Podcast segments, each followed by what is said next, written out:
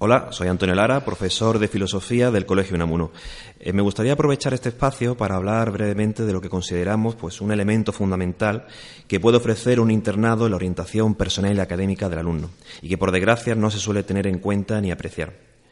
Hay que decir que el alumno que llega a nosotros pues, se encuentra inmerso en un proceso de búsqueda y de reorientación personal. Ocurre normalmente que esa desorientación a nivel humano acaba afectando al plano académico y puede provocar un fracaso escolar.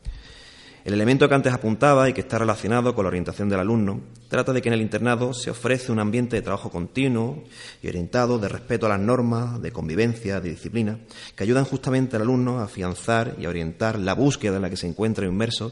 para centrarse, escucharse a sí mismo, comprender la situación de la que partía, en la que se encuentra en el presente y a la que desea llegar en el futuro.